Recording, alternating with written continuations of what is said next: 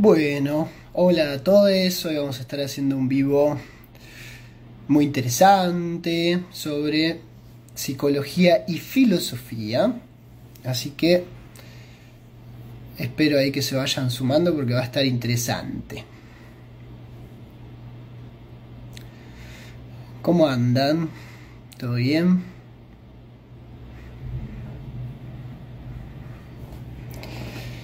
Bueno, espero que anden todo bien. Hola Tati, ¿cómo estás? Hola. Bueno, ahí se sumó Nahue, así que...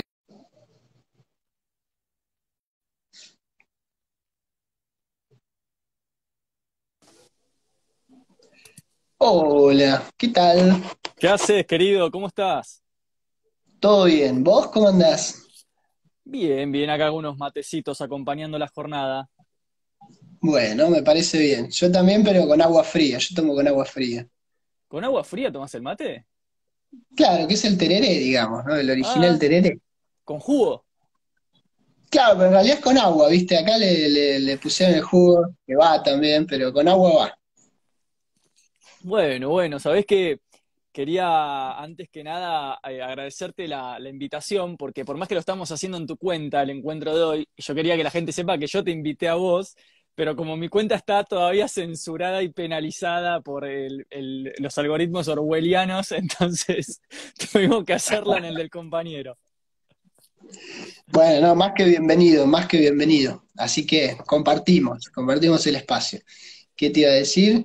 Bueno, así que nada, súper interesante, muchas ganas de conversar con vos. Siempre, bueno, sigo lo que, lo que vas eh, poniendo y las charlas que vas dando y nada, me recopa. La filosofía obviamente es una disciplina muy afín a la psicología, así que un montón de intersecciones posibles. Eh, Totalmente. Sabés que, bueno, me, por supuesto que sigo tu laburo y de hecho a, a tal punto lo sigo que el Día de la Madre sucedió esta especie de sincronía metafísica que fue el disparador de, la invitación a charlar, que es que los dos pusimos como un comentario con respecto a, eh, digamos, las bases del afecto o el imperativo del querer, ¿no? En algún punto. Eh, y dije, no, esto lo tenemos que hablar con, con Bruno, ¿viste? Entonces ahí, bueno, nada, ese un poco era el disparador y la invitación quería charlar con vos porque me pareció súper interesante lo que pusiste y me parece que, ¿sabés qué? Que pensaba, un poco como para, para des- descontracturar, que, que me parece que no es un tema tan cliché, parece ser un tema cliché, un tema resuelto, eh, y yo creo que no está tan resuelto. Entonces te quería preguntar qué pensás vos y cómo abordás esto de, ah, bueno, como es mi pareja, como es mi familia, como es mi compañero de trabajo, quien sea, hay que querer, ¿no? Es un deber. ¿Cómo lo, cómo lo pensaste el día que publicaste esto? Bueno, eh, sí, como decís vos, ¿no? Son fechas que, en las que si bien suele aparecer este, esta disyuntiva de decir, bueno, ojo con caer en discursos comerciales o lo que fuera, todavía sostenemos mucho esos mandatos. Eh, la manera de abordarlo suele, suele ser complicada. ¿Por qué?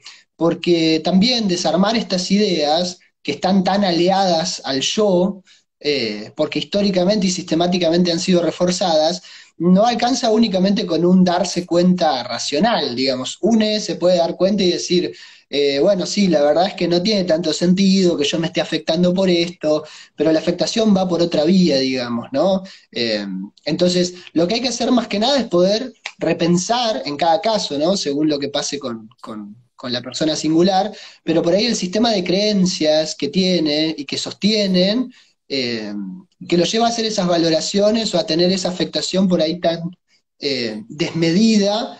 Desmedida en- depende de cómo se vea, porque en realidad es bastante justificada, bastante entendible, ¿no? Pero una de las cuestiones a las que se apunta es al sistema de creencias. No sé si me estás escuchando ahí o no. Yo estoy poniendo el no molestar, pero no sé si me escuchás o si se trabó. Mm, a ver si me dicen quiénes están, si me trabé yo o se trabó Nau o qué pasó. Ah, ahí salió. Eh,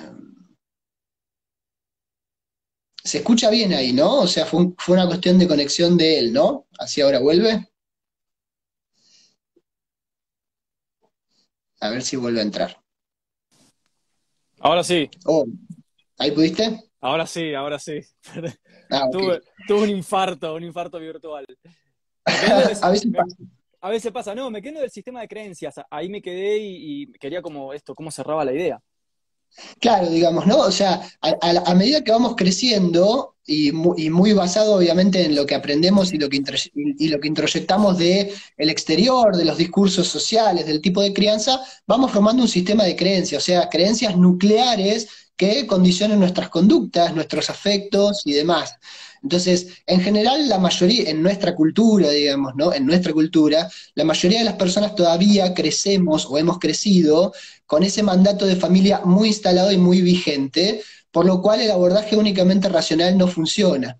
Eh, acá podríamos pensar también en, en, el esencialismo, ¿no? Hay todavía mucho del esencialismo que persiste en estas ideas de decir que hay cuestiones que tienen la cualidad de lo inherente, digamos, ¿no? Como que lo familiar tiene inherentemente lo incondicional y bueno, otras cuestiones que llevan por ahí a soportar violencia o sostener espacios más allá de lo que nos hace bien, que nos damos cuenta que es tan fuerte y tan poco racional, porque cuando hacemos el ejercicio sencillo y complejo de pensar, si esta persona no fuera, ponele mi viejo, mi vieja, yo sostendría el vínculo, o por ahí ya le hubiera mandado la miércoles hace rato, digamos, ¿no? Entonces es interesante pensarlo, porque ahí aparece lo humano también, ¿no? Lo relacional. Vos sabés que en este sentido pensaba cuando te escuchaba hablar en esta idea que tiene Foucault de las formas de subjetivación, es decir, eh, no la subjetividad, sino cómo nos van subjetivando, ¿no? Cómo, el sujeto es un efecto de subjetivación, donde estas formas de subjetivación adquieren tintes particulares, entre ellos esto que vos mencionás, que estamos charlando, que es esta relación históricamente sedimentada entre la idea de que a la estructura le corresponde el amor. Eh, y pensaba en esta cuestión de, la posibilidad de reformar o de construir o modificar esas, esas concepciones. Y, y, llevo a esta idea de que, mira, cuando vos revisás textos de antropología, como lo sabrás porque quizás en la facu lo habrás visto, em, sí es sabido que el ser humano sostiene estructuras por cuestiones de supervivencia, por cuestiones de sostenimiento de un clan, de un núcleo familiar, hasta incluso un sistema de herencias. Esto fue como milenario. Ahora, en algún punto de la historia, además de pensar la estructura como un lugar de supervivencia, por ejemplo, mi familia es donde supervivo y mi casa es donde no me muero, a eso se le añadió esta esfera metafísica del amor. Es decir, ok, a esta estructura además le corresponde, como decías vos, como atributo positivo y objetivo, cierta base amorosa, lo cual genera en nuestra subjetividad esta relación como causa y efecto ¿viste? Esta especie de mecanicismo del afecto que es, ok, si es mi vieja y es de esta estructura, ergo, ¿no? El efecto es la supervivencia plus el amor. Y yo creo que ahí es donde quizás tendríamos que apuntar los cañones críticos y pensar por qué no aceptar la posibilidad, por ejemplo, de, de, sostener estructuras que pueden operar por supervivencia, por estrategia, pero no necesariamente asociarlas al componente afectivo. Digo, ¿qué ocurre en ese caso? Y, acá es donde yo quería volver con vos a preguntarte eh, qué pasa en el tema del inconsciente, porque entiendo que, como decíamos recién, ¿no? esto no es solamente racional, hay algo del orden de lo sedimentado, de lo histórico, la huella anémica, un montón de cosas acumuladas. ¿Cómo, digamos, cómo la psicología piensa la, intervención de esa deconstrucción o de esa separación en términos del inconsciente, ¿no? O sea, en, ese lugar donde el ser humano parece no poder llegar con respecto a sí mismo. Bien, bueno, en ese sentido, como, como pequeña aclaración, si bien, bueno, en, mi formación obviamente tengo del psicoanálisis porque la carrera eh, que hice, eh, o porque las carreras de Argentina tienen bastante de psicoanálisis, yo no me especializo tanto en eso, pero sí te puedo hablar, por ejemplo, de pensamientos automáticos, ¿no? Que de alguna manera pueden compartir algo parecido.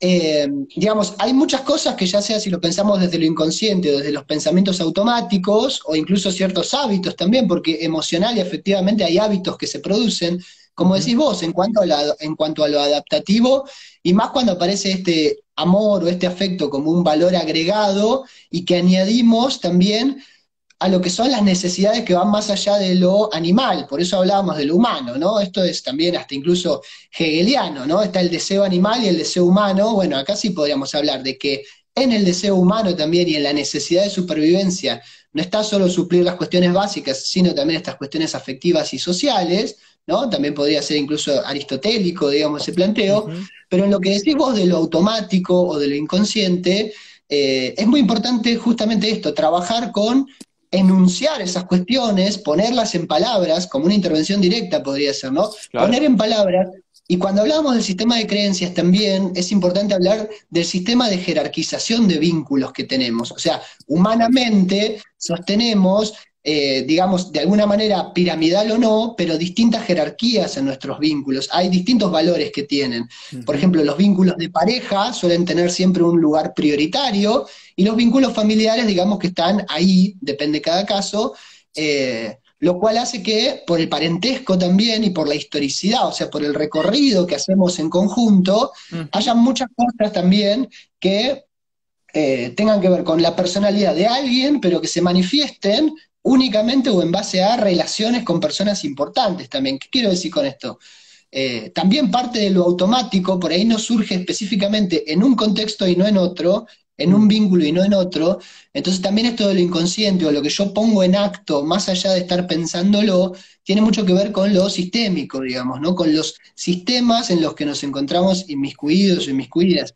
Entonces, cuando vos decís cómo se interviene sobre eso, primero tratando de evidenciarlo, de enunciarlo. Si bien eh, darle estatuto de consciente o de ponerle palabra no garantiza que estemos pudiendo poner justamente en palabras todo lo que sucede, porque ahí, ya sea en el psicoanálisis o de otras corrientes, hay muchas cuestiones que están tan habituadas que las percibimos más como algo identitario que como un problema, ¿sí? Y esa es eh, la, principal traba de la psicología a la hora de hacer clínica, ¿no?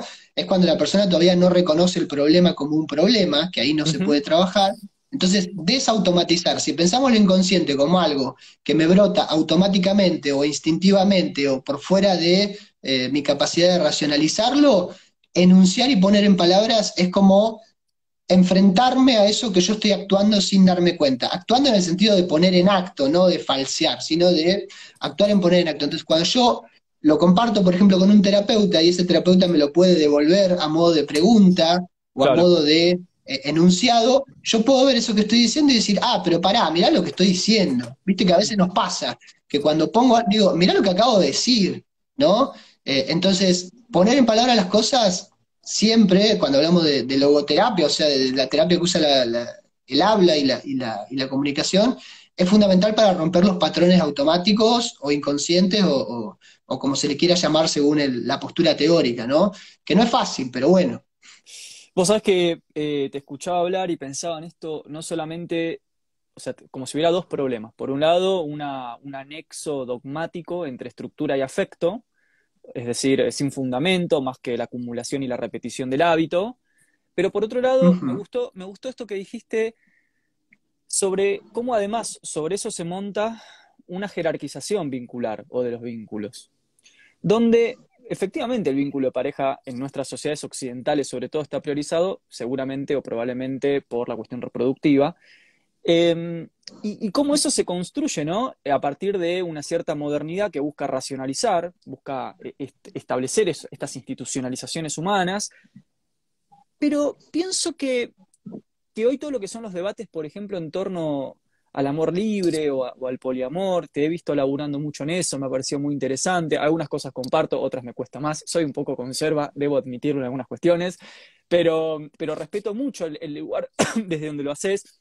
Me parece que vienen como a, cuestionar esa jerarquización, ¿no? a, tratar de eh, mostrar que hay otras posibilidades de afecto y de vínculo humano igualmente nutritivas eh, e incluso igualmente plenas en lo sexual, digo, ¿no? O sea, que, no solamente implicarían un desmonte de lo afectivo, sino una plurificación de lo sexual, que vendría a romper este nudo entre, ok, eh, que aparte es un clásico, Bruno, o sea, todos tenemos ese amigo que se pone en pareja y desaparece. ¿Viste? Desaparece del, círculo y vos decís, ¿por qué? Y bueno, porque atiende a esta jerarquía, ¿no? De amor de pareja, amor de familia y a lo último, amor de amigos, ¿viste? Que es como el residuo. Y es súper tóxico, me parece, porque justamente el amor de amigos es el que te llevó adelante toda tu vida hasta que encontraste la pareja, ¿no? Entonces esa ingratitud, incluso con el propio círculo de amigos, eh, me parece que, todo este debate del poliamor o, los accesos al amor libre, narcorrelaciones, etcétera. ¿Qué, qué pensás sobre todo eso? ¿Cómo lo, lo meditas? Me parece interesante cómo lo planteás en relación a esto que hablábamos de la jerarquización, porque sí, una de las cosas que se cuestiona, digamos que obviamente hay muchas posturas dentro de todos estos paradigmas, pero eh, una de las posturas es tratar de descentralizar esta cuestión de la jerarquía que suele tener el amor de pareja y obviamente la estructura de la pareja como algo monogámico, como algo al servicio de la reproducción, como algo inherentemente heterosexual, bueno, todo lo que ya sabemos que hoy en día también se cuestiona, pero esto de la jerarquía de los vínculos es fundamental. Por esto que decís vos, ¿no? También, porque al final, cuando uno, una hace una historicidad de cuánto lo han acompañado los vínculos y de la incondicionalidad que suponen, en general, las amistades son vínculos más estables, al menos en general, más estables que otros vínculos, digamos, ¿no? Y a diferencia de la familia, en las amistades, si bien no quedan exentas, pero versa mucho menos o interviene mucho menos el mandato, se supone que es un acto de elección y se supone que por esta cuestión de tener menos parentesco es más fácil entrar o salir de una amistad que de la familia. Por lo tanto, la amistad sería como un vínculo fundamental, un vínculo que en realidad, si lo pensamos en jerarquías, si lo pensáramos de esa manera, eh, para la mayoría de las personas sería un vínculo mucho más fundamental de lo que termina siendo. Lo que pasa es que, ¿qué sucede? Por esta cuestión de la costumbre y de que el afecto también se automatiza, es decir, nos acostumbramos a que ciertas personas que nos dan afecto o que nos dan cualquier cosa con una cierta estabilidad nos lo van a seguir dando, por ahí descuidamos o eh, como que nos acostumbramos demasiado, perdemos de vista, le quitamos valor a la amistad, justamente por pensar que siempre va a estar ahí, digamos, ¿no? Por esa creencia, por esa creencia también de que el amigo va a estar siempre y en todo momento. Entonces, eh, lo que vos planteas es interesante porque si lo pensáramos de ese modo, si realmente hiciéramos una valoración cualitativa y no tanto histórica o en base a los mandatos o en base a otros mambos heredados de la modernidad, la amistad sería como el vínculo predilecto, incluso amistades donde pueden aparecer la sexualidad y otras eh, formas de vincularse, pero que sigan siendo amistades. ¿Viste esto de que en el discurso popular aparece mucho de, eh, bueno, somos más que amigos, somos hermanos, pero al mismo tiempo también aparece, somos, somos, entre personas que son hermanas, somos más que hermanos, somos amigos, digamos, ¿no? como que se desdibuja en qué lugar queda, que obviamente para cada persona es distinto, pero es muy interesante pensar la injusticia que a veces se comete con este vínculo que es la amistad, ¿no? O lo de amigos con, o lo de amigos con derechos, ponele, ¿no? Es como si amigos con derechos, o sea que la amistad tiene un estatus más fuerte porque intercambian sexualidad, digamos, ¿no? O sea, eh, entonces es como un estatus más alto o distintivo de amistad, por ejemplo, ¿no? Todas esas categorías que tienen valoraciones implícitas, ¿no? Total, totalmente. De hecho, vos sabés que, bueno, lo sabés, la gente quizás lo sabe, para los griegos, ¿no? Cuando meditaban sobre la cuestión erótica, la eroticidad obviamente entendía en un sentido amplio, ¿no? La erótica filosófica, esta idea de que había una erótica del saber o algo erótico en la acción filosófica, esa eroticidad, como muestra el banquete, estaba puesta en el grupo de amigos. O sea, era el grupo de amigos donde se daba lo orgiástico, lo erótico, la acción filosófica, la acción terapéutica asociada a la acción filosófica, no era en la estructura familiar. Es decir, esta idea de que la eroticidad ingresa en el núcleo familiar es propia de la consolidación de la hegemonía burguesa del siglo XVII-XVIII, del paradigma moderno. Después, eso antes no se pensaba en ese sentido. Y de hecho, quiero volver a lo que dijiste recién. Yo creo, mira, tengo una hipótesis la quiero compartir con vos a ver qué pensás, ¿eh? pero es una hipótesis, la voy a, la voy a. Cosas que uno piensa cuando va a correr con los auriculares, ¿viste? Y decís, a la tarde tengo que comprar eh, un kilo de carne y dos kilos de papa, y de paso pienso, bueno, y tirás esta. Yo creo que si uno quita la cuestión sexual reproductiva del análisis, es muy difícil decir en qué sentido un vínculo de pareja es radicalmente distinto a un vínculo amistoso. No sé qué pensás.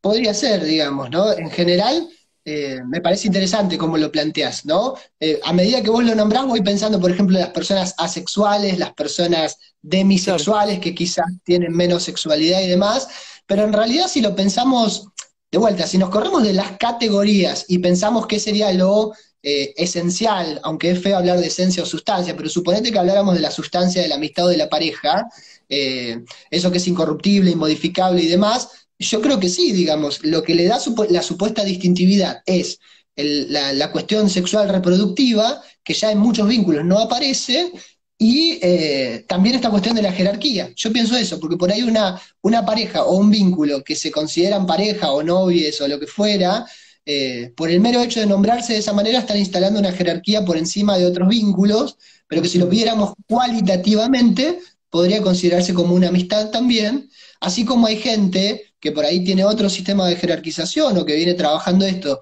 y al sexo o a la sexualidad le restó cierto valor, que con sus amistades, por más de que tenga sexo o no, es una actividad más que comparten. Entonces, me parece interesante esto como vos lo planteás, porque en realidad hay muchas categorías heredadas que todavía sostenemos que estaban muy sedimentadas eh, sobre un modelo de familia que hoy en día la verdad es que está en decadencia absoluta, digamos, ¿no? Este sistema reproductivo, este sistema binario, este sistema monogámico, que si bien se sostiene con fuerza, pero que está también en decadencia. Entonces, lo que vos decís es, bueno, ¿qué sería lo distintivo, lo que hace que una pareja sea una pareja o deje de serla? Y la verdad es que si lo pensamos en estos términos, como decíamos, fuera de las categorías, es interesante porque todavía eh, se vuelve más importante pensar esto, ¿no? ¿Qué criterio estamos tomando para delimitar lo que es un vínculo y lo que es otro? ¿Por qué una persona es mi amiga y por qué otra persona es mi pareja, digamos? si yo con mi pareja dejara si yo con mi pareja dejara por un, por un periodo, digamos, de tener sexualidad, ¿en ese periodo yo me nombraría como pareja o no me nombraría como, pareja? ¿Y por qué? Claro. Claro. Es que, es que yo, creo, yo creo que en un punto todo vínculo de pareja, Bruno, en algún punto de la vista, en un punto de la vida termina siendo como una cooperativa, ¿no? Una sociedad cooperativa una, una SA o algo así, ¿viste? Es como una especie de grupo de. No, pero pensalos, por ejemplo, digo, hablando en serio, la gente anciana, ¿no? Cuando llega a un cierto coto de la vida y, te hablan de su, de su pareja, te dicen mi compañero. O, somos, ya somos amigos hace muchos años y son, y se mueren en ese amor fraterno, eh, incondicional, ¿no? No sé si incondicional, pero al menos en algún punto yo creo que hay una, hay algo que sí es importante eh, restituir, rescatar como algo positivo, cualitativamente positivo, que es la idea de la biografía compartida, ¿no? Una cierta acumulación de historia conjunta que va compartida y que, mirá, llegamos hasta acá. Hasta acá se llegó, ¿no? O sea, independientemente de las categorías, por fuera de las valoraciones, hasta acá, mira, estamos juntos, esta la pasamos juntos, ¿no? Me parece que eso sí es importante y, y, quería volver a algo que mencionaste recién, que me quedé ahí pensando, vos usaste la palabra incondicional. Sí, sí, polémica, digamos. polémica, porque Inexistente. Es que ahí mina la culpa. Es ahí donde, mira, yo creo que en, la cadena dogmática se hace así. Estructura familiar. Ah, ok, entonces acá está el afecto. Ah, entonces acá está la incondicionalidad. Ah, entonces mi mamá me tiene que amar incondicionalmente. Ah, feliz día a la madre, ma. Y capaz tu mamá te maltrató toda la vida, te abandonó, no te dio bolilla, te tiró por ahí. Entonces, me parece que genera como algo, hay una distorsión incluso en la percepción de lo que fue la realidad de la historia. Por eso yo puse en la historia, antes de saludar, preguntémonos si hay un merecimiento de ese saludo, ¿no? Sí, bueno, es que totalmente, cuando, cuando hablamos de incondicionalidad, criticando estos modelos de, afecto obligatorio, cuestionamos esa idea, en realidad la incondicionalidad eh, no existe, digamos, es muy ilusoria en el sentido de que condiciones hay, porque en muchos casos, cuando se dan esos vínculos violentos entre familiares, amigos lo que fuera, la condición justamente es cumplir u obedecer o ser leal o silenciarse, digamos, ¿no? Es, por ejemplo, vas a tener afecto, vas a tener cariño siempre y cuando te portes bien, siempre y cuando respetes la creencia que yo tengo, siempre y cuando seas de alguna manera eh, tal como yo tengo la expectativa de que seas. Muchas veces en ciertas familias, eh, por ejemplo, que hay varios hermanos o hermanas, una parte, digamos, se lleva muy bien con, el, con la madre o el padre porque de alguna manera siguen la doctrina que se plantea, y quizás una parte de la familia, un hermano, un hermano, un hijo, todo mal, porque es o someterte o ser castigado y dejar de lado. Entonces, esto de la incondicionalidad, como lo planteas vos, es está en la contracara de la culpa, digamos, en el reverso de la incondicionalidad está la culpa, porque es esto, es decir, todo esto que está haciendo tal persona, aunque me genere daño, lo está haciendo por mi bien, o lo tiene que estar haciendo por mi bien, de alguna manera. Y asimismo, por el parentesco que tengo, yo lo tengo que aceptar y lo tengo que tomar. Y tengo que quererle, y tengo que, etcétera, etcétera, etcétera. Entonces, claro que trabaja la culpa, y es bastante patologizante, digamos, en el sentido de la salud mental, es bastante abrumante porque eh, genera un entrecruzamiento muy fuerte entre lo que es la afectividad y la agresión, digamos. En, un punto se vuelven indisociables, porque es, te estoy dando esto, aunque esto sea mi agresión, porque te quiero, porque te cuido, porque sos mío, porque bla, bla, bla, bla, bla. Entonces, cuando yo no me puedo correr de ahí, me genera muchísimo dolor y me genera muchísimo sometimiento o me pone ante la, ante la disyuntiva de someterme o rebelarme con todo lo que eso implica, y eso también es doloroso, porque duelar a un familiar, ¿sí? aunque no se haya muerto, digo, simbólicamente, duelarlo en vida, claro, duelarlo en vida porque me di cuenta de que no me hace bien, es igual de doloroso que estar ahí recibiendo los latigazos y, y pensando que lo tengo que amar de todas maneras. Entonces, son complicados. La mayoría de los problemas de salud mental, de alguna manera, al menos en mi casuística, en mi fenomenología, o sea, o se fenomenologizan eh, a raíz de la familia, digamos, ¿no? De cuestiones de familia y o pareja. Totalmente. Eh, me parece, eh, te escuchaba y como que, nada, me, vas tirando así un disparador, tengo muchos temas que me interesan tocar, no sé si nos va a dar el tiempo, pero primero quería hacer esta salvedad o, este marco aclaratorio para em, orientar las preguntas. Vos no haces psicoanálisis, entiendo, sino que haces eh, psicología, ¿qué sería cognitivo-conductual? ¿O me estoy equivocando? Yo hago psicología integrativa que tiene una base de psicología cognitivo-conductual y sistémica. Ok, ¿y por qué no psicoanálisis? ¿Qué pasa con el psicoanálisis que vos no suscribís a esa corriente a la hora de pensar estos problemas? Eh, personalmente yo pienso que el psicoanálisis es una teoría en, cuanto a la existencia y a la filosofía humana interesantísima y que me, interesa mucho, pero en cuanto a la aplicabilidad en la psicoterapia, eh, pienso que hay otras corrientes que me dan más herramientas o que al menos para cierta casuística han demostrado, no solo por la cuestión de la evidencia en el sentido científico positivista, sino que han demostrado pragmatismo, digamos, ¿no? En el punto en el que es necesario y que combinada con otras cuestiones pueden funcionar mejor, o al menos a mí me funcionan mejor que el psicoanálisis, además de una cuestión por ahí, em, nada, ética de, trabajar con cosas que uno maneja y que sabe que pueden funcionar, digamos, ¿no? O sea, que es una cuestión ética, personal, de gustos, eh, una, una, mezcla de todo esto, ¿no? El propio camino. Claro, o sea, por eso como esa dilación o cierta latencia de sospecha con la noción del inconsciente, cuando hablamos hace un ratito. Claro. Por ejemplo, digamos, ¿no? o sea, podemos charlar un montón sobre el inconsciente, pero no podemos aseverar su existencia o tomarlo como una eh, como un concepto clínico, digamos, claro. Como que yo diga, bueno, acá se está manifestando el inconsciente, porque eso para mí personalmente sería una inferencia o una, una atribución muy grande que yo no podría respaldar, digamos, ¿no? O sea, me llevaría a una tautología, digamos, que, que trato de evitar.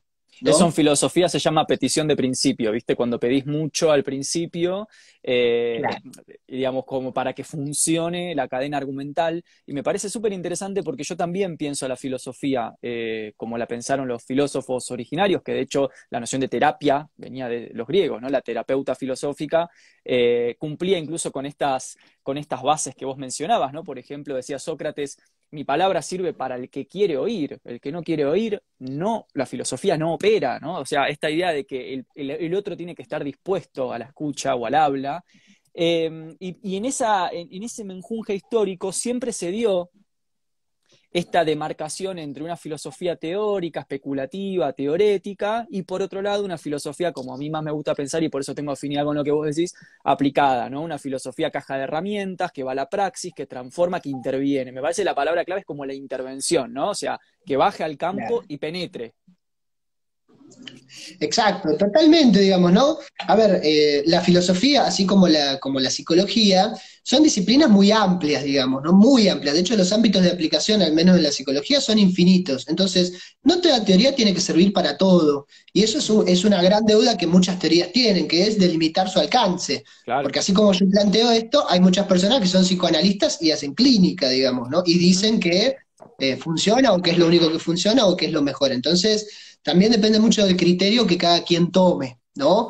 Pero bueno, esos son debates muy abiertos a nuestra disciplina, bueno, en la suya también, digamos, la filosofía de la ciencia o la filosofía, bueno, entonces, eh, pero sí, digamos que de alguna manera, eh, en el caso en el que yo lo oriento, que es la intervención, prefiero otras cosas. El psicoanálisis para muchos pensamientos me sirve, me interesa la filosofía también, y bueno, son disciplinas que por ahí se interseccionan, y quizás a la hora de una intervención, si bien vos la enmarcás en una cierta técnica de la cognitivo-conductual, tenés algún sustento, algún sustento o alguna manera de nombrarla que también está influenciado por tus otros saberes. Creo que somos condensaciones de historias y saberes que vamos incorporando, pero que lo más ético es eh, que lo predilecto sea lo que más manejamos. O sea que en ese sentido no creo que sea incompatible, pero sí creo que también hay que tener cuidado cuando ya sea filósofo o, psicólogo que dice, bueno, no, yo hago un poco de todo, porque un poco de todo es mucho de nada, digamos, ¿no? Entonces, eso también, eh, está bien el eclecticismo y todo lo que queramos, pero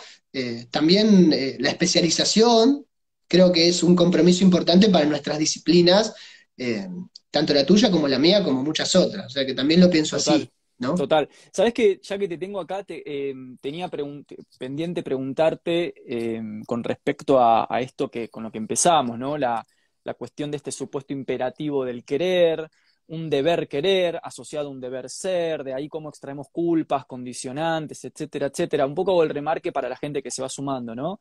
Eh, que es lo que estamos hablando acá con el, con el compañero, con, Bruno.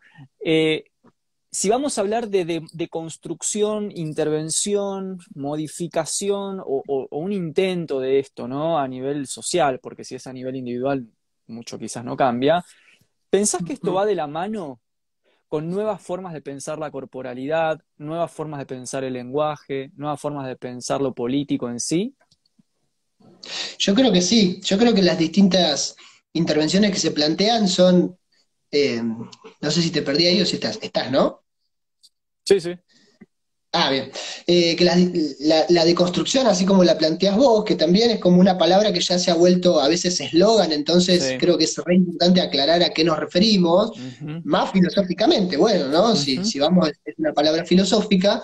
Eh, que también depende mucho de dónde la tomamos, ¿no? porque también está, bueno, puede ser de Derrida, puede ser también algo heideggeriano, de la destrucción, digamos, ¿no? De, romper algo, pero creo que abarca los, distintos niveles que tenemos, el soporte más físico, la cuestión más identitaria, la cuestión más eh, para que se entienda, ¿no? El inconsciente colectivo, o sea, un clima de ideas histórico que tiene una determinada sociedad, los arquetipos, o sea, todo eso que acá para pensar filosóficamente sí podemos tomar de, por ejemplo, un psicoanálisis junguiano, creo que todos esos son distintos eh, distintas dimensiones de intervención de los procesos deconstructivos. Eh, es muy importante una mirada holista, digamos, ¿no? De ver al ser humano tanto en su individualidad adentro y afuera como en su cuestión de asociación o, sociabilización.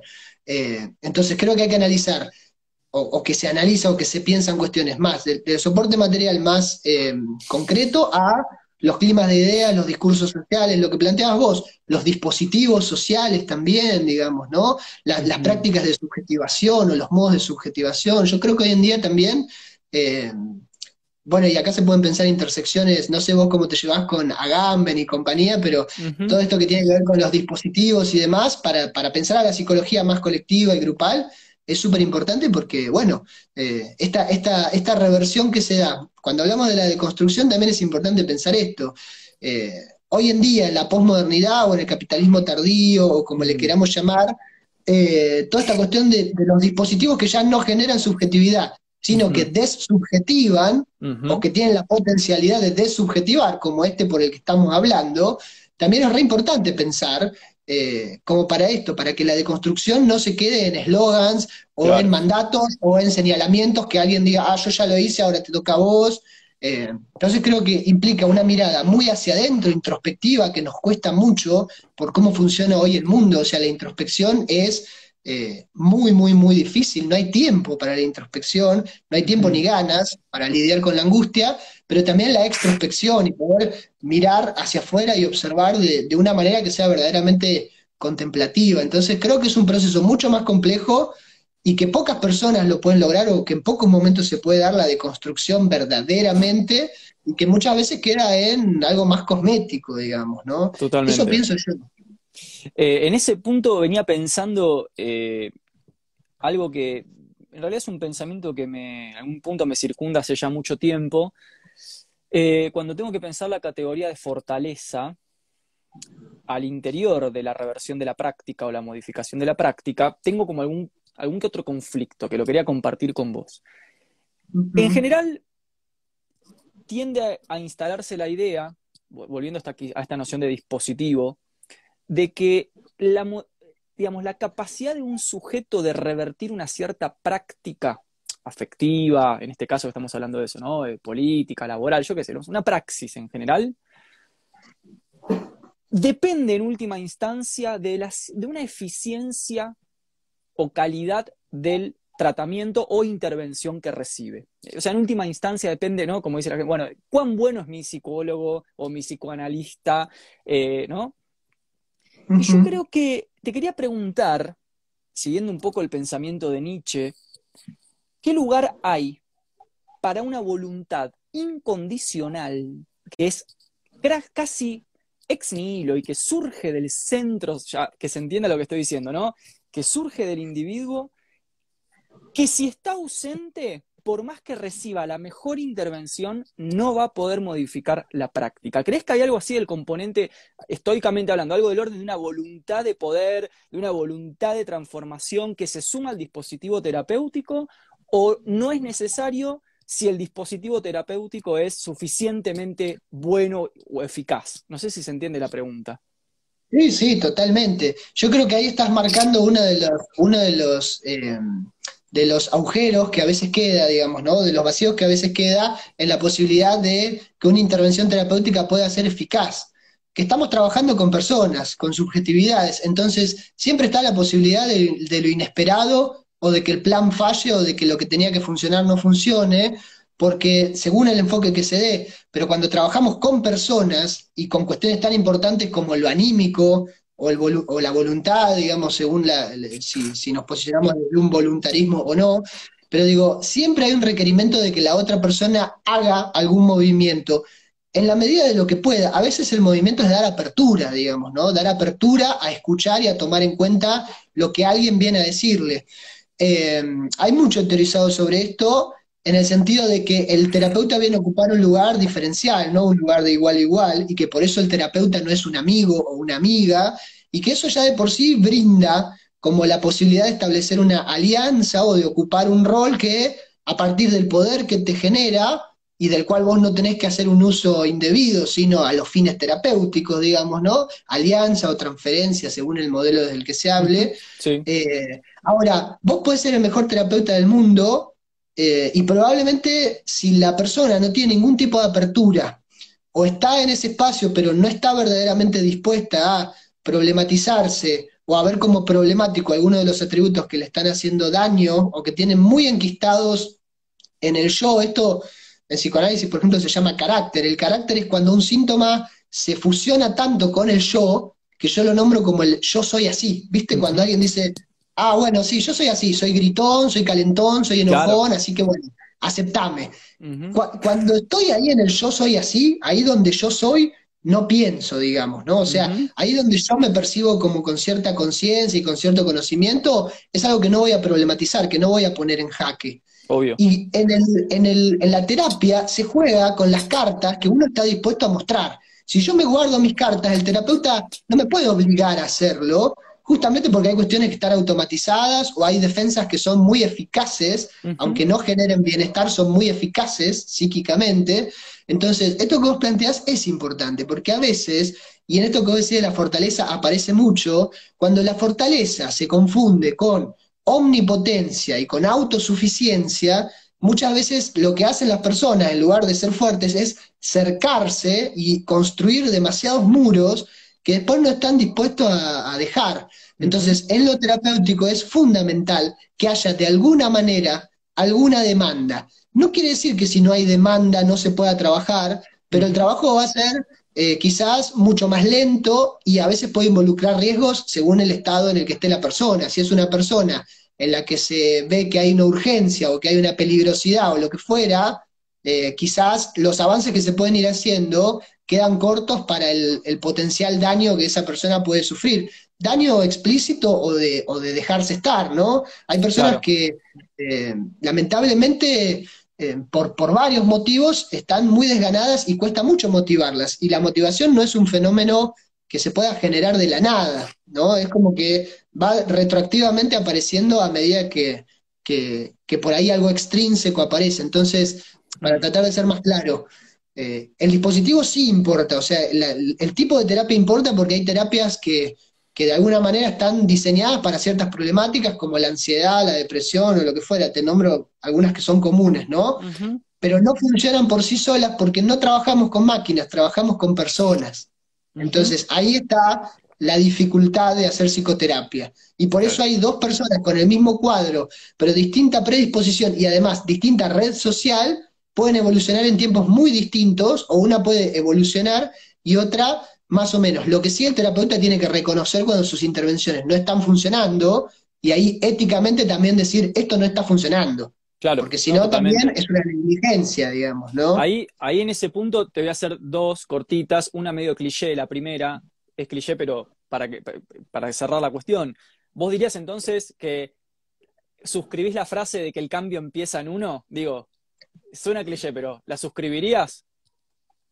Digamos que podría llegar a ser, aunque también a veces em, esa conciencia de que algo está yendo mal puede ser a través de un ser querido o de una persona que sea confidente mía. O sea, por ello no me estoy dando cuenta, pero mi movimiento, lo poquito que puedo hacer es escuchar y dudar de lo que me están diciendo mis pensamientos, que me están diciendo que está todo mal y que no hay salvación, y decir, che, a ver, me están diciendo esto, pruebo. Eso ya puede ser un movimiento suficiente. O sea, que está en uno, pero en soledad a veces es muy difícil, digamos, ¿no? O sea que la típica, ¿no? Nadie se salva solo, pero es así, digamos. Total. Y acá la, segunda que tenía, igual entre paréntesis, entre paréntesis, antes la segunda, acá están poniendo en el chat eh, despenalización e investigación de enteógenos ya. Yo personalmente suscribo a full, yo hice cosas con hongos y es alucinante, es increíble lo que ayuda posta, así que banco eso a full, yo personalmente. Pero, es, alucinante, literal. Necesario, yo diría que hay un, hay, un, hay un monólogo de Bill Hicks, no sé si lo ubicás a Bill Hicks. No. Un, un estandapero crítico de los años 80 y 90, chabón que se metía con cosas muy picantes, obviamente apareció muerto como lo murieron, ¿viste? Y mm, él decía, el consumo de hongos no solamente no debería estar prohibido, sino que debería ser obligatorio, decía. Así que bueno. Eh, no, en fin, cerrando el paréntesis, eh, el paréntesis, la segunda eh, pregunta es, antropológicamente hablando, suscribís la idea de que hay un yo, entonces, un yo estable, un yo sobre sí mismo, un yo cartesiano.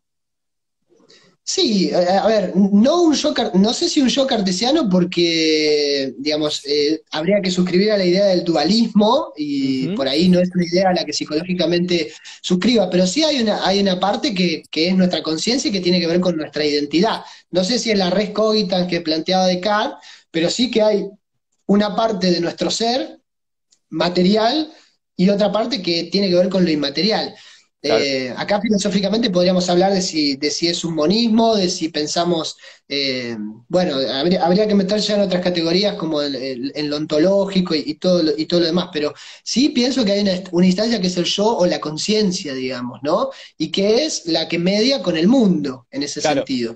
Y, y que ahí se consolida la identidad. Sí pienso que hay una noción de identidad y que es muy fuerte, que es nuestro soporte, digamos, nuestra manera de eh, ubicarnos a nivel, a nivel mundo y de poder negociar e interactuar con las demás personas. O sea que sí, identidad, yo. En, este caso, digamos, ahí sí te llevas deliberadamente mal con los lacanianos, por ejemplo, a la hora de pensar el yo como este yo que, está en uno, que es estable, que permite la operatoria, digamos, en este sentido. Claro, sí. Yo, yo si bien pienso que hay cosas que eh, por, por distintas cuestiones eh, no siempre tenemos acceso a la conciencia, no, no pienso esta cuestión de, que el inconsciente esté estructurado como un lenguaje, ni de que la mayoría de las cosas que hacemos conscientemente tienen un trasfondo inconsciente, ni tampoco me llevo bien con la idea de que todo lo que manifiesta el sujeto en realidad no es tan valioso como aquello que está oculto, porque si bien puede ser romántico en el sentido de pensarlo, psicoterapéuticamente, si yo pienso eso, para mí estoy siendo muy paternalista, porque le estoy diciendo a la persona que lo que me está diciendo que le duele, no le duele, o que no es lo que le duele en verdad, sino que hay un trasfondo por detrás. Y, es como para mí invalidar el sufrimiento de la persona. Entonces, eh, no creo que hablar y que trabajar en términos de conciencia, teniendo en cuenta que hay otras cosas que escapan a ella, sea reduccionista, sino que pienso que es con lo que eh, al menos pragmáticamente, más se puede resolver cuestiones en la, en la vida hoy en día, digamos, ¿no? Así lo veo. Claro, está bueno. Eh, me parece como muy interesante el planteo que estás haciendo, Bruno, porque por un lado veo y capturo una perspectiva crítica en lo que decís, incluso una, una intención de constructiva y eh, reformista, pero a la vez tampoco abandonás del todo un cierto suelo metafísico, eh, sustancial a la hora de pensar ciertas estructuras. Digo, no estás volando en la superficie del lenguaje, no sos un liminalista, que, todo es rizoma. Digo, hay ciertas cosas que sí pensás que se conservan como sustancia en algún, digo, metafóricamente hablando. Sí, totalmente, porque a la gente le, a la gente le duele el cuerpo, a la gente le duele eh, lo material también, o sea, también hay una gran parte que es eh, eh, una parte que es muy, muy material, materialista, digamos, ¿no? Que tiene que ver con toda la herencia, bueno, acá tendremos que hablar de historia de la psicología, ¿no? Pero de la, de la psicología rusa, de la psicología materialista, post-revolución, o sea, que yo pienso que a la gente le duele el mundo también, digamos, ¿no? y eso lo noto. Y hay cuestiones que son muy materiales y que tienen resoluciones más pragmáticas, y hay gente que por ahí quiere ir a terapia a filosofar sobre su vida y está fantástico, pero hay otra que no. Pero yo creo que también eh, tenemos que saber recepcionar eso, porque si no, yo me posiciono en el lugar que tanto se nombra, que es el lugar de amo, de decir, bueno, este es tu problema, este no, eh, te puedo resolver esto, pero va a volver. Bueno, yo no sé si va a volver, pero te estoy viendo sufrir y trato de entender cómo remitir eso o cómo acompañarte en ese proceso. Entonces, eh, digamos que podemos hablar de un, construccionismo, pero eh, moderado, no extremo, digamos, ¿no? Así como tampoco pienso en un realismo filosóficamente. ¿no? Que eso sería por ahí un, conductismo más acérrimo. Si vamos a Watson, ahí seríamos bien realistas tampoco, digamos, ¿no? Pero tampoco la idea de que todo es eh, una construcción social, porque, bueno, evidentemente no, no reflejaría lo que yo pienso y lo que yo veo, digamos, ¿no? Total, mira, en este punto, y una de las últimas, así no te quito más tu tiempo, Bruno, tampoco quiero, quiero abusar, em, pero me la dejas picando y, quizás mi, inquietud va por acá. Em, en este marco que vos estás eh, planteando, entonces, ¿cómo pensás eh, la cuestión de, por ejemplo, la percepción de género? Es decir, la relación entre percepción de género y la relación con el cuerpo biológico. Es decir, en la medida que no deconstruís todo o que planteas una deconstrucción moderada, eh, ¿cómo te ubicas frente al debate por la percepción o la autopercepción de género? Me interesa porque eh, es un lugar que me parece que tenés ahí algo para decir diferente a lo hegemónico, donde lo hegemónico es la percepción de género de una deconstrucción radical que, bueno, tampoco plantea límites. Claro, yo pienso que ahí es muy interesante, primero que nada, eh, romper con la idea de que lo, biológico es lo dado y lo natural, porque cuando tomamos lo material, y, si yo te digo, bueno, el, soporte material tiene importancia, pero tomamos a lo biológico en el sentido tradicional, vamos a decir, bueno, la biología es binaria, se es macho o hembra, y después la autopercepción puede ser diversa. En realidad, si vemos actualizaciones en biología, la genitalidad tampoco es binaria, digamos, ¿no? Existen las personas intersex, existen distintas manifestaciones, o sea que la sexualidad y la genitalidad y la biología, tanto a nivel genitales exteriores o externos, internos, combinaciones cromosómicas, hormonales o lo que fuera, también es diversa, digamos. De hecho, se habla de decenas de posibilidades de genitalidades, más allá del pene y la vulva. Entonces, en ese sentido, yo te podría decir, bueno, ahí lo que empezó como una construcción es la construcción social de pensar que la biología es binaria. O sea que ahí tendríamos que desarmar eso, que es una construcción social, que no es una realidad dada, porque ahí radica también eh, la pretensión que mucha gente tiene de animalizarnos a un punto extremo, de decir, bueno, lo natural es esto y lo antinatural es otro. En general, cuando se toman esas bases desde lo que es supuestamente natural, se comete ese primer sesgo. Entonces, lo primero que te diría es, el soporte material puede ser importante, pero ese soporte material ya de entrada, o mejor dicho, previamente, está leído socialmente, o sea que es injusto lo que se hace, porque se lo toma con naturalidad, como si la naturalidad fuera binaria, pero eso no es natural, digamos, ¿no? O sea, lo natural es lo diverso, por así, por así decirlo, es la manera de nombrarlo. Entonces, eso por un lado. Tenemos un soporte que es el soporte cuerpo. Ahora, también otra cosa es importante, que tiene que ver de alguna manera con una cuestión empírica.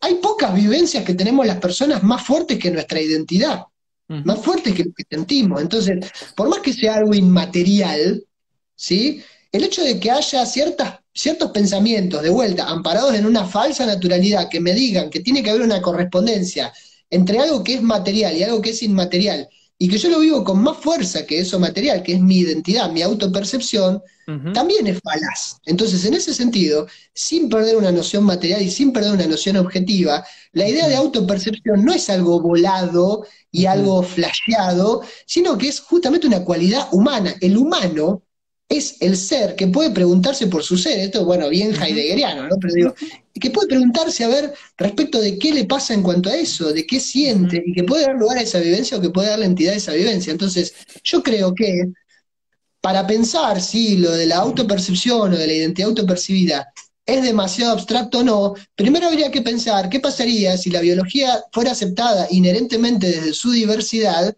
y no nombrada desde eh, la doctrina o desde el mandato binario, digamos, ¿no? O sea, si básicamente cada quien pudiera tomar las conductas que le parezcan o que le nazcan, y eso no se ha puesto en contradicción o en coherencia con ese soporte biológico, ¿estaríamos pensando en lo normal y lo patológico en cuanto a eso o no? Tratando de ser un poco más claro, ¿no? Digo, cuando decimos que un nene se viste de nena o hace cosas de nena, si quitáramos esa valoración de lo que es de nene o de nena, esos estereotipos, ¿habría algún problema con, o sea, habría una manera distinta de nombrar a un varón que se viste como mujer o, un varón que está con varones sexualmente? O sea, todas esas categorías, esas palabras, esas metáforas, que nichianamente podríamos decir son todas mentiras, las naturales y las antinaturales, eh, quiero decir, si vamos a analizar esto, tenemos que tener en cuenta que el punto de partida ya es mentiroso, digamos, ya es inventado. Entonces, no voy a un construccionismo radical, pero quiero decir, con, las reglas del juego tales como están y, sin dejar de ser objetivos, la autopercepción es un fenómeno humano, natural y diverso, digamos, ¿no? La autopercepción, la sexualidad y demás. No sé si soy claro, porque bueno, es un tema muy complejo, pero eh, intento ser claro, pero eso es lo que yo pienso, digamos, ¿no? No hace falta hablar solo del abstracto y decir, bueno, no, la biología no es destino, sino la biología es otro discurso más eh, cultural, de alguna manera, ¿no? Mm. La forma de nombrarla, la forma de categorizarla, no la biología en sí, ¿se entiende? Yo creo que ahí la, distancia que quizás tengo con, este planteo eh, no es que la biología sea cultural, porque sería rechazar toda la cientificidad en torno al análisis biológico, sino que lo que está culturalizado es la deducción política de categorías que se hace a partir de la dimensión biológica. Que eso es, eso es lo que me parece que, que, es una, una, cagada, ¿no? En algún punto. O sea, me acuerdo cuando leía en la facultad eh, un textito breve de Foucault que se llama La hermenéutica del sujeto, donde en la introducción Foucault hace una pregunta que me quedó resonando. Mira que yo no soy un gran Foucaultiano, o sea, no es el autor que más me huele a la cabeza, a eso voy, me parece importante, pero no es el que más me huele a la cabeza. Pero cuando leí esa pregunta me pareció increíble. Él dice, ¿por qué hemos hecho de la sexualidad una pregunta moral? Me parece increíble. Es, brillante la pregunta, porque yo hoy veo decenas de canales de YouTube y, mediáticos, influencers, esforzándose por agredir, por ejemplo, el lenguaje inclusivo, la percepción de género, la diversidad. Y yo me pregunto no si lo que dicen está bien o está mal. Mi pregunta es anterior, es Foucaultiana, es ¿por qué te interesa eso? ¿Por qué estás poniendo el foco ahí? ¿No? Entonces, me parece que ahí es donde se ve cómo funciona el poder, cómo ejerce relaciones de condicionamiento y distribución de norma obviamente. Totalmente. Bueno, el dispositivo sexualidad, digamos, ¿no? Cuando vamos a esto de los, dispositivos, el dispositivo de la sexualidad, de la heterosexualidad obligatoria y muchas otras cosas que hemos visto, son dispositivos de normalización. Entonces, cuando apelan a lo natural, no lo hacen desde un sentido benevolente o con algún interés benéfico, porque al final es como cuando se habla de esto del adoctrinamiento, ¿no? En distintos ámbitos, pero pensándolo exclusivamente en esto, ¿no? Viste que hay familias que dicen eh, no quiero que adoctrinen a mis hijos, a mis hijas. Volviendo a la pregunta de Foucault y a lo que vos planteás, nunca adoctrinar puede ser decirle a alguien que hay multiplicidad de expresiones posibles en contraposición a esa familia que está pidiendo que no adoctrinen a su hijo, que le está diciendo que tiene que ser solo de una manera en la vida y que solo un grupo de cosas pueden gustarle. O sea, la el adoctrinamiento lo hacen justamente esas personas, las personas que te dicen todo es blanco y negro, o porque vos naciste con un pito tenés que ser así, o porque naciste con una vulva tenés que ser asá. Entonces, eh, hay que tener cuidado con esos discursos, porque te, quieren acusar de adoctrinar cuando vos estás ofreciendo libertad y expresión, digamos, ¿no? Entonces, es muy paradójico. Además de que se subestiman. Peor, estos chicos que ya son estudiantes universitarios que dicen, uy, voy a la facultad y me adoctrinan. Tenés 25 años, digamos, ¿no? O sea, no te subestime de esa manera. ¿Quién te adoctrina? Claro. Además que es algo sutil, no es que yo te... Ese es un discurso muy mainstream, muy eh, pubertario, muy, viste, yo que sé, está fogoneado desde lugares muy oscuros a mi gusto eso, viste, ahí es verdad lo que decís. Es, y, es todo otro para otro vivo, ¿eh? ¿Por qué ese discurso cala? ¿Por qué, por qué penetra? ¿Por qué es eficaz? ¿Por qué es un discurso eficaz? Justo hoy a la mañana hablaba con un amigo, volviendo al tema de la de esta exigencia de, del querer y de que si sos mi mamá o mi pareja te tengo que querer o me tenés que querer, ¿no? Todo esto. Y hablaba con un amigo, me contaba una anécdota que él a los 20 años le dice a la, a la familia que es gay y la madre le dejó de hablar hasta hoy. O sea, hace siete años que no se habla. ¿Entendés? O sea, a ese nivel no lo, no lo podía aceptar. Entonces digo, me parece que, esta cuestión no es menor, ni es cliché, ni es naif, no es ingenua la pregunta sobre el imperativo del querer versus la, posibilidad de pensar en el querer como una construcción, o sea, el vínculo como elaboración, porque hay gente que la pasa mal en serio, que realmente la está, la está pasando mal. Y, te cierro con la última, Bruno, y em, digamos, no, te quiero estorbar, pero esta la tengo acá porque, bueno, soy como súper pragmático, igual que vos, y pienso mucho en la intervención práctica. Em, a la hora de pensar que una, que una persona, un individuo que va a verte a vos, que va a consultar o que recurre a otras disciplinas, no importa, alguien que tenga ganas de modificar prácticas afectivas, eh, repensar las instituciones, etcétera. ¿Cómo enfrenta esa persona la situación? Evidente de que del otro lado tiene un mundo ya elaborado, ya institucionalizado, ya armado, que le va a hacer saber todos los días que ese intento de praxis que intenta llevar adelante es eh, imposible, o sea, es un imposible, es, un, es algo que está del otro lado, que no se puede acceder a eso. ¿Cómo, cómo conducís esa creencia de, que es imposible cambiar las cosas porque el mundo ya está armado? Bueno, eso, eso que vos planteás es muy importante porque tiene que ver con, con, un pesimismo que en muchas personas y en muchas identidades está transversal en su recorrido histórico, digamos, ¿no? Por ejemplo, vos nombrabas este, este amigo tuyo que a los 20 años dijo que era gay y la madre lo expulsó del hogar, y eso para mucha gente, y eso para mucha gente eh, es su manera de estar en el mundo desde siempre, o sea, es una sistemática expulsión de distintas instituciones y una sistemática negación de la existencia. Entonces, poder pensar en la condición de posibilidad de un mundo más inclusivo, por así decirlo, por hacerlo fácil, eh, para mucha gente es impensado, como decimos, es imposible. Entonces, en general, lo que salva a estas personas, y es muy interesante, porque esto que hablábamos de la familia como imposición o el afecto como obligación y como construcción, en personas, por ejemplo, de la comunidad trans o travesti, que son en la mayoría de los casos, o no en la mayoría, pero en muchos casos expulsados del hogar, el familiaje se da con compañeros o compañeras, digamos, ¿no? Se arma otro, otro sistema de familia que tiene una incondicionalidad, volviendo a esta palabra, y, y un acompañamiento y un sostén que yo pocas veces he visto en otros grupos o en otros sistemas, digamos. O sea que lo colectivo es fundamental, porque son personas que quedan o en la marginalidad del mundo o sostenidas entre pares y personas que pueden comprenderla. Entonces, el acompañamiento a, esas personas, por ejemplo, es muy delicado porque pensá que, por ejemplo, una persona trans en general no tiene acceso al sistema laboral, ¿sí? No tiene acceso al sistema educativo, mejor dicho, y luego, por consecuencia, al sistema laboral. O sea que hay un montón de barreras que se le plantean y acá vamos de vuelta a la, fuerza que tiene la identidad. Si la identidad no fuera tan fuerte como para imponerse sobre todo eso, ¿cómo, o sea, eh, ¿cómo será si no es fuerte que puede imponerse frente a todo eso?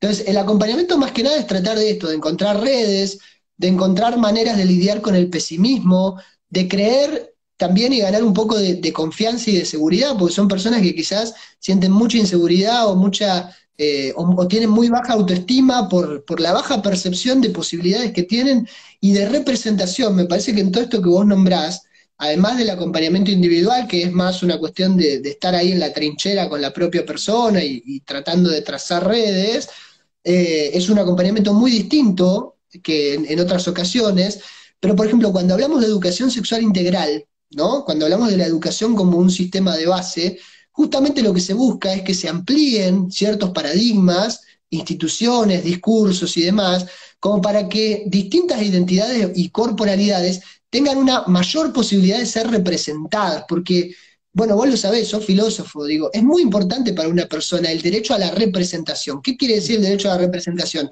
A yo poder pensarme en algún lugar del mundo y sentir que ese lugar puede ser para mí, o sea, que hay una condición de posibilidad y de existencia para mí. Para mm. muchas personas, tener una identidad no hegemónica niega o obtura su posibilidad de existencia, digamos, ¿no? Y de estar en el mundo y de tener un trabajo y de tener éxito o de tener una vida o de creer que merecen la felicidad o lo que fuera. Es como que son eh, personas que muchas veces ya crecen mm. o, desarrollan la idea del, pesimismo, pero como algo identitario. Entonces, cuando hablamos de educación sexual integral y de que desde pibes eh, no solamente se, se amplíen categorías, sino que los ciudadanos en formación entiendan el mundo de un modo más abarcativo y con más posibilidad de representaciones, no solo en cuanto a la identidad, también a las corporalidades y a muchas otras cuestiones que tienen que ver con la diversidad, hablamos de eso, de vencer un mundo que hoy en día todavía es totalmente excluyente y como decís vos, se presenta como una imposibilidad en muchos casos. De hecho, el promedio de vida de las personas o de las mujeres trans o travestis es todavía de 35 a 38 años, digamos, ¿no?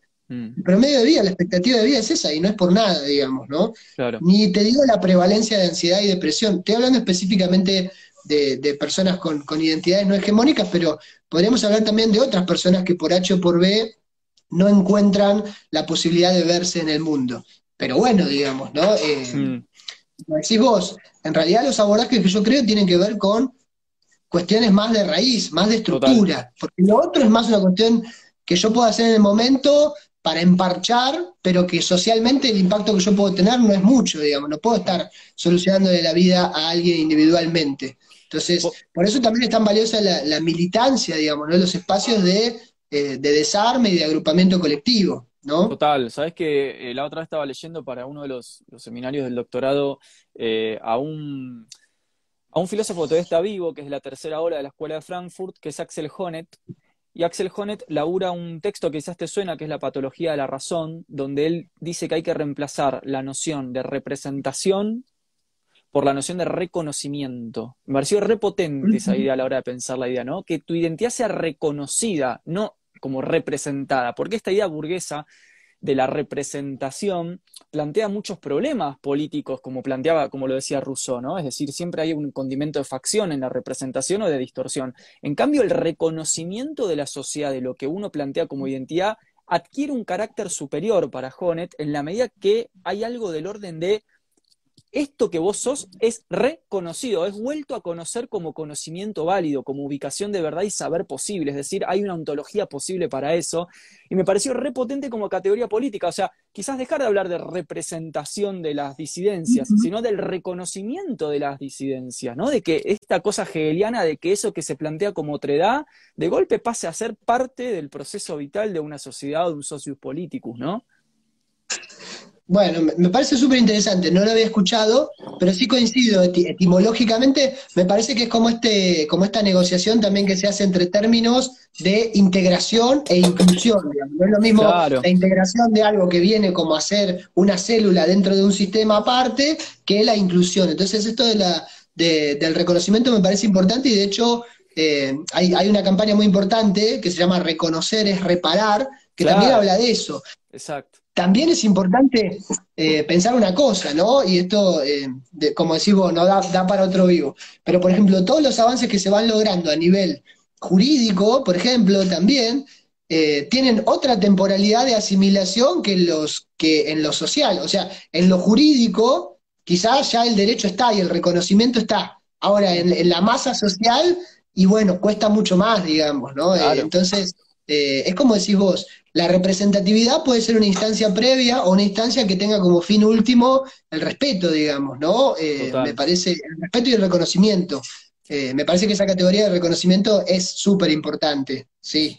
Eh, última cortita, y juro que es la última en serio, porque, pero venías hablando de la identidad y tenía ganas de preguntártela. En términos de sufrimiento o angustia o ansiedad o cualquier categoría existencial del padecer que uno quiera poner, ¿Qué pensás que genera más padecimiento? Una persona a la cual se le impone una identidad y que tiene que llevar una vida con una identidad socialmente impuesta, o una persona que no puede darse una identidad? ¿Qué pensás?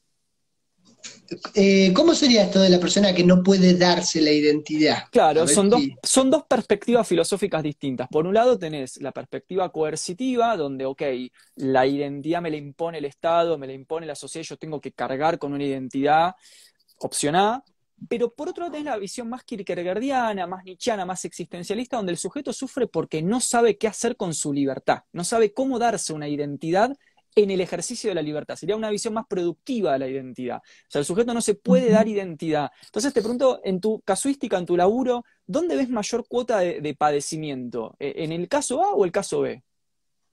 Mira, yo pienso que en, el caso A, digamos, ¿no? En, cuestión de, en la cuestión de la imposición, porque una violencia que va dirigida hacia la identidad es de las peores violencias que se pueden sufrir, porque es de reconocer la existencia y además es más difícil de reparar, aunque a la larga después, en algún momento eso suele aflorar de alguna manera. Por eso también, en muchos casos, cuando se habla de que es ineficaz intentar mantener cautivos ciertos deseos, pasiones o algo como lo identitario, porque de alguna manera en algún momento prevalece, o sea que lo único que se hace al reconocerlo es ahorrar ese dolor que puede implicar el intento de que eso no aflore, o sea, intentar que alguien no manifieste lo que tiene que manifestar, es muy doloroso, pero no va a evitar que eso se manifieste, o en general eso igual se manifiesta.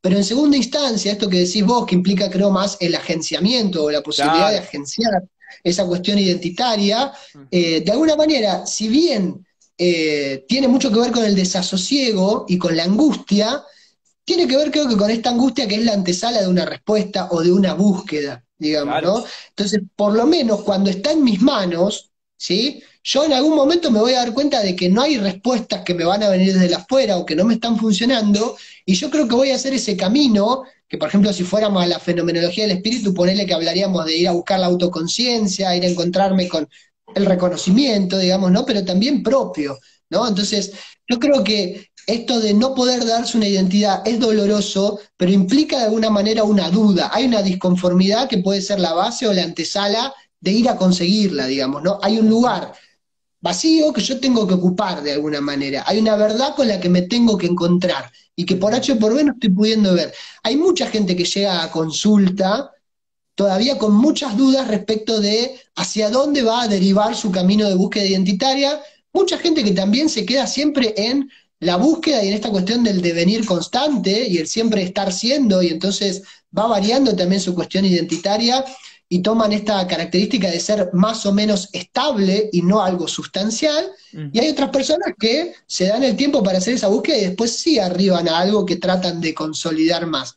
Pero volviendo a tu pregunta, creo que es menos violento estar en una búsqueda, pero que de última yo me estoy angustiando porque sé que la tengo que comandar y que tengo que yo ir a buscar mi verdad, que saber lo que me pasa o saber que algo no anda bien y sentirme coercionado o coercionada fuertemente por gente que, enlazándolo con lo que hablábamos hoy, por ejemplo, quizás son mi familia, quienes, quienes velan por mi integridad y me están diciendo que yo me tengo que quedar musarela y que no puedo manifestar algo que para mí es un deseo, ponele, ¿no? No sé si, no sé si me explico, pero quiero decir, eh, para mí cuando está en esa cuestión de agenciamiento más propio, por ahí se te llena, se te llena mucho más el tuje de preguntas, pero de última vos ya podés decidirte o no y dependerá de tu tiempo, de tu búsqueda de autenticidad o tu búsqueda de anonimato, quedarte ahí, pero no hay alguien que te está coercionando externamente, que eso para mí es mucho más doloroso porque eh, es más del sometimiento, digamos, ¿no? Claro, ahí está para, para cerrar, digamos, ¿no? Pero me parece súper interesante tener en cuenta en este marco la distinción entre poder, coerción y dominio, que justamente son las tres palabras que enmarcan esto que estás diciendo. Por ejemplo, Hannah Arendt decía, allí donde hay dominio total, no hay angustia por la libertad porque no hay forma de ejercer la libertad. La, libertad se angustia cuando tiene la mínima posibilidad de buscar algo. Con lo cual es muy interesante, ¿no? Después Foucault retoma esta idea de que hay una diferencia entre coerción y dominación y que el poder, en tanto esta capacidad de hacer circular libertades, opera en la coerción, no en el dominio. O sea, el poder necesita también generar ámbitos de libertad donde ejercerse, ¿no? Es decir, si el sistema fuera un sistema cerrado, de dominación radical, nos estuvieran pegando en la espalda todos los días, nadie se haría una pregunta existencial porque sería una sociedad esclavista. Eh, esto Kierkegaard lo dice en Angustia, ¿no? El esclavo no es angustia porque está dominado. La angustia aparece en el que tiene un cierto grado de libertad dentro de un marco más laxo de coerción, pero no de dominio. Totalmente, coincido mucho y justamente esto, ¿no? Cuando decíamos esto de que la identidad igual aflora o que lo que es verdadero aflora, ahí está, el resto indisciplinable, las líneas de fuga que plantea Deleuze también, es eso, es esa potencia, es esa parte que no llega a ser cooptada. Y como decís vos, siempre que haya una posibilidad de, eh, de liberarse, eso tiene una potencia. Y ni te digo cuando se asocia, lo que hablábamos, cuando se junta con otras personas que pueden darle potencia a eso colectivo y ahí surgen las prácticas transformadoras también, digamos, ¿no? Eh, sí que me, gustó esto que planteabas porque me parece que, son términos importantes para pensarlo. Eh, siempre está la posibilidad de hacer algo instituyente, digamos, ¿no? Eh, aunque en soledad a veces es muy difícil. Y eso ahí gana el sistema, digamos, ¿no? Cuando te aísla. Entonces eso también es como una buena reflexión de decir, siempre la potencia es mayor cuando nos agrupamos entre muchos restitos eh, indisciplinables para tratar de hacer algo más grosso que si vamos por la nuestra, ¿no? Así que eso eh, está bueno también. Che, Bruno, te quiero agradecer eh, la entrevista, la charla, el conversatorio, me encantó, la verdad que respeto mucho tu laburo y, estos posicionamientos que tenés, así que te agradezco infinitamente el tiempo y las posibilidades. Y bueno, vamos ahí a hacer un segundo vivo en algún momento porque quedaron, me parece, discusiones políticas pendientes. Hoy fue más antropológico, filosófico. quedaron las derivas sociopolíticas ahora, ¿no? ¿Qué hacemos con esto? sí, totalmente, totalmente. Eh, nada, me encantó, gracias por el espacio y mm, sí, de una, vamos a retomarlo porque me parece que estuvo bueno. Así que gracias, gracias, gracias a vos por aceptar la entrevista. Querido, un abrazo grande, cuídate mucho. Besitos, adiós. nos vemos, chau, chau.